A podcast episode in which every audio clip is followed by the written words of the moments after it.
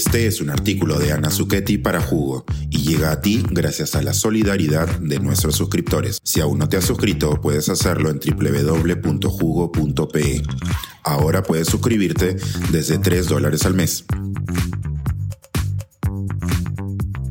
El árbol, amore mío. La Semana Forestal Nacional merece una gran celebración y la ciencia lo respalda. Los momentos más felices de mi vida están vinculados a los árboles y como se verá más adelante, la ciencia ahora lo explica muy bien.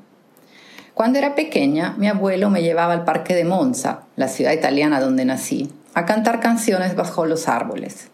Quería que practicara para un famoso concurso de canciones de niños, una especie de viña del mar infantil, los Zecchino d'Oro. La abuela, que era costurera, me alistaba junto a mis dos hermanas y nos adornaba con tres idénticos vestidos confeccionados por ella, como para lucirnos en una fiesta.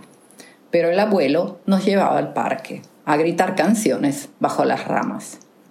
Mi papá, cuando se unía, organizaba carreras sobre el césped y entonces abandonaba a mis hermanas para rivalizar con mi hermano mayor. Fue él, Ennio, quien me enseñó a trepar un robusto haya, Fagus silvática. Allí construimos un refugio entre el follaje, donde nos escondíamos emulando al varón rampante, experimentando una sensación de grandeza cuando mirábamos desde arriba a los más pequeños.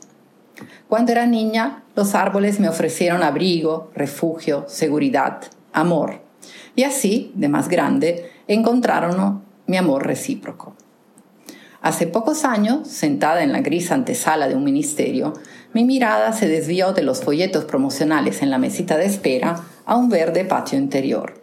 Así, guiada por una fuerza invisible, me acerqué a las plantas y empecé a arrancarle las hojas muertas, a removerles los pulgones y a limpiarles las pelusas, como la abuela hacía conmigo antes de enviarme al parque. Fue allí cuando sentí por primera vez la profunda conciencia de tener un amor especial por esos seres vegetales. En las ciencias, esta necesidad de conexión con otros seres vivos se llama biofilia, un término introducido por el famoso biólogo Edward O. Wilson en su libro ochentero con el mismo título, Biophilia, en inglés, como el proyecto musical y el álbum de la islandesa Björk. La biofilia es aquella conexión innata que los seres humanos sentimos hacia la naturaleza y otros seres vivos. Una conexión arraigada en nuestra historia evolutiva como especie que ha dependido de los entornos naturales para su supervivencia. Y la biofilia fue esa fuerza invisible que me guió hacia las plantas del patio ministerial en aquel día gris. Todos lo hemos experimentado, Sumergirse en entornos naturales y lleno de árboles tiene numerosos efectos positivos para nuestro bienestar. No solo inspira a cantar, sino también mejora nuestra salud mental, física y emocional. Los beneficios de los árboles para la salud pública ya tienen muchísimo respaldo científico. Quizás los estudios más conocidos son los que científicos japoneses han realizado en relación a la práctica del Shinrin-yoku, el baño de bosque japonés una caminata meditativa entre los árboles y la naturaleza que ahora los médicos nipones recetan a sus pacientes. Diversos estudios han medido el nivel de cortisol, la hormona del estrés, en la saliva de personas antes y después de un baño de bosque y de una caminata por las veredas urbanas, encontrando diferencias significativas. En 2010, la revista Environmental Health and Preventive Medicine publicó los hallazgos. Caminar en un bosque reduce sustancialmente los niveles de cortisol, reduce el estrés y mejora el estado de ánimo, más significativamente que caminar en un entorno de edificios. Otros estudios han demostrado que simplemente mirar imágenes de la naturaleza puede bajar la presión arterial y relajar el sistema nervioso. Por ello, las antesalas de muchos spa y salas de masajes exhiben fotografías de pared a pared de exuberantes entornos verdes, usualmente con cascadas.